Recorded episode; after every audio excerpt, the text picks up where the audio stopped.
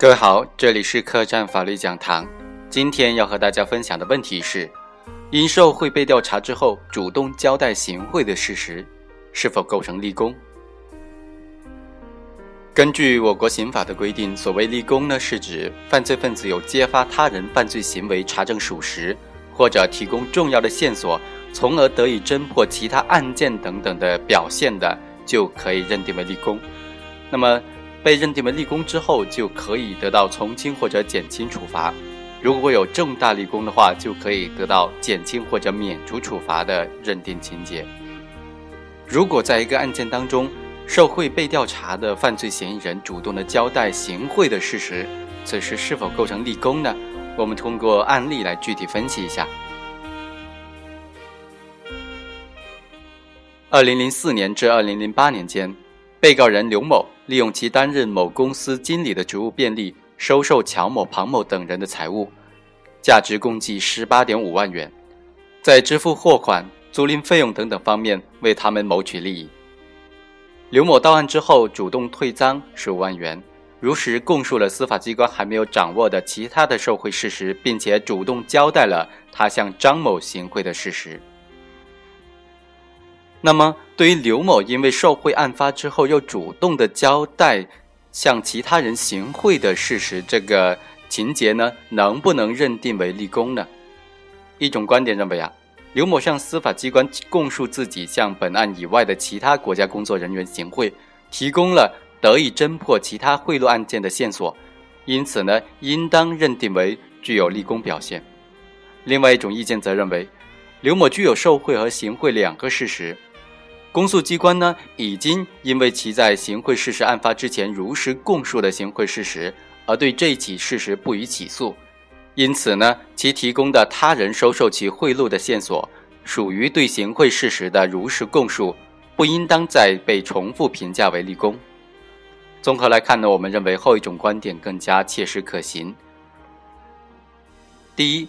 因涉嫌受贿到案之后如实供述所收受财物的使用情况。那么就不属于其对受贿犯罪事实的如实供述范围，由此又涉嫌其他犯罪或者揭发他人的犯罪的，可能构成自首或者立功。立功是司法实践当中比较常见，同时也是司法认定上容易产生争议的问题。行为人因为涉嫌某种犯罪到案之后呢，供述该罪事实时，又供述了与该罪具有一定关联的其他事实，甚至揭发他人的犯罪行为。如何判断行为人的供述是否超出了其对前罪如实供述的必要范围？后续供述能否构成自首或者立功呢？是实务当中的难点。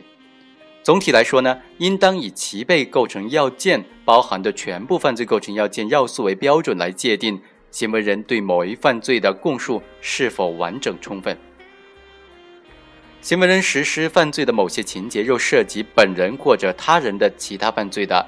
如这些情节没有超出该罪的犯罪构成，则仍然属于对该罪的如实供述；因行为人的供述又破获本人或者他人的其他的犯罪，则不构成自首或者立功。由于此类情节本身属于该罪犯罪事实的组成部分，与该罪密不可分，如不如实供述该类情节，该罪的基本犯罪事实就不可能完全查清。例如，依法配枪的人员。因涉嫌非法出租、出借枪支到案之后，其供述非法出租、出借枪支事实时，必然要交代出租、出借的对象。即使呢，因此提供了他人非法持有枪支的犯罪线索，破获了其他的案件，也不构成立功。在非法买卖假发票、假币、毒品等等违禁品的犯罪当中，这一点表现得更加明显。参与非法交易的一方到案之后，如实供述了对方的情况，仍然属于对其本人实施的非法交易行为的供述范围。贿赂犯罪也具有这样的特点：供述受贿事实，必然会交代行贿人的情况；供述行贿事实呢，也同样必然会交代受贿人的情况。除对贿赂的提供人、收受人必须交代之外，如有利用职权牟利的情节，行为人对于牟利情节的供述，也属于对贪污贿赂犯罪基本事实的供述。最高人民法院于二零一零年出台的《关于处理自首和立功若干具体问题的意见》中就规定，虽然如实供述的其他罪行的罪名与司法机关已经掌握的犯罪的罪名不同，但如实供述的其他犯罪与司法机关已经掌握的犯罪属于选择性罪名，或者在法律事实上密切关联的，如因受贿被采取强制措施之后，又交代因受贿为他人谋取利益的行为构成滥用职权罪的，应当认定为同种罪行。根据上述规定，行为人供述的犯罪与司法机关已经掌握的犯罪，如果在事实、法律上密切关联的，所供述犯罪不构成自首。对该规定的精神，可以结合犯罪构成要件来理解和把握。但是如果行为人因涉嫌犯罪到案之后，供述该罪事实时，又供述了超出该罪犯罪构成要件的相关事实的，其后续供述构成自首或者立功。行为人在供述犯罪事实的时候，可能会对案发起因、赃物处理等等不属于犯罪构成要件的情节一并供述。此时其供述如涉及本人的其他犯罪或者他人的犯罪呢，则也有可能构成自首或者立功。例如，行为人在供述故意杀人的事实时，供述其与被害人多年前共同绑架他人，后因怕被害人揭发而杀害被害人。其构成绑架罪的自首，在受贿犯罪当中，行贿人收受贿赂之后对贿赂款物的具体使用情况，并不属于受贿罪的构成要素。使用贿赂款呢，涉及其他的犯罪的，对该情节的交代可能构成自首或者立功。在本案当中，被告人刘某因涉嫌受贿罪被捕之后，交代自己使用部分受贿款向其上级领导张某行贿的事实。刘某对行贿的事实的供述，已经超出了其对受贿犯罪承担的如实供述的范围。考虑到司法机关根据该线索已经侦破了张某受贿一案，刘某确实已经具备了自首或者立功的可能条件。第二，主动供述行贿事实，并由此破获他人受贿案件的，其中揭发他人受贿犯罪事实的内容，属于如实供述行贿事实的一部分。可能构成行贿罪的自首，不构成立功。贿赂犯罪属于对合犯，实施贿赂行为的双方互为实现特定犯罪的必要要件。无论是行贿罪还是受贿罪，其客观方面的要件都必然包含财产转移的全过程，均属于涉及双方当事人的情况。根据前面的分析，行为人供述行贿事实的，必然供述对方的受贿事实，否则其供述的行贿事实就不完整，达不到如实供述的要求。故其对他人受贿犯罪的揭发，并未超出其对行贿犯罪承担的如实供述的范围，不可能另行构成立功。本案当中，刘某因涉嫌受贿到案之后，如实供述了自己的受贿事实，同时主动交代了自己使用部分款项向他人行贿的事实。刘某主动供述行贿事实呢，同时产生了两个方面的积极作用：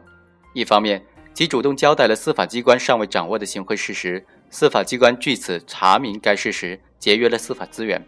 另外一方面，司法机关根据其供述侦破了他人受贿的案件，其供述具有揭发他人犯罪的效果。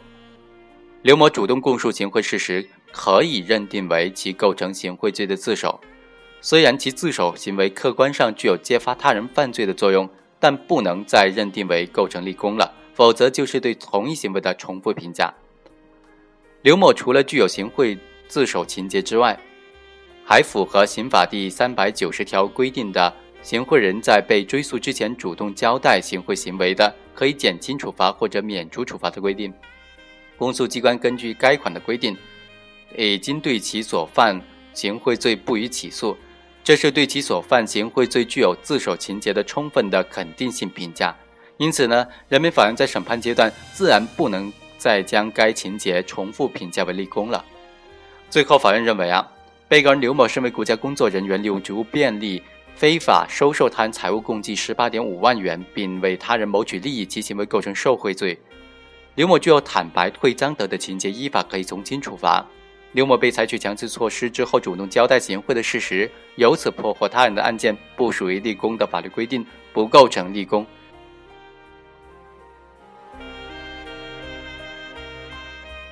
以上就是本期客栈法律讲堂的全部内容，下期再会。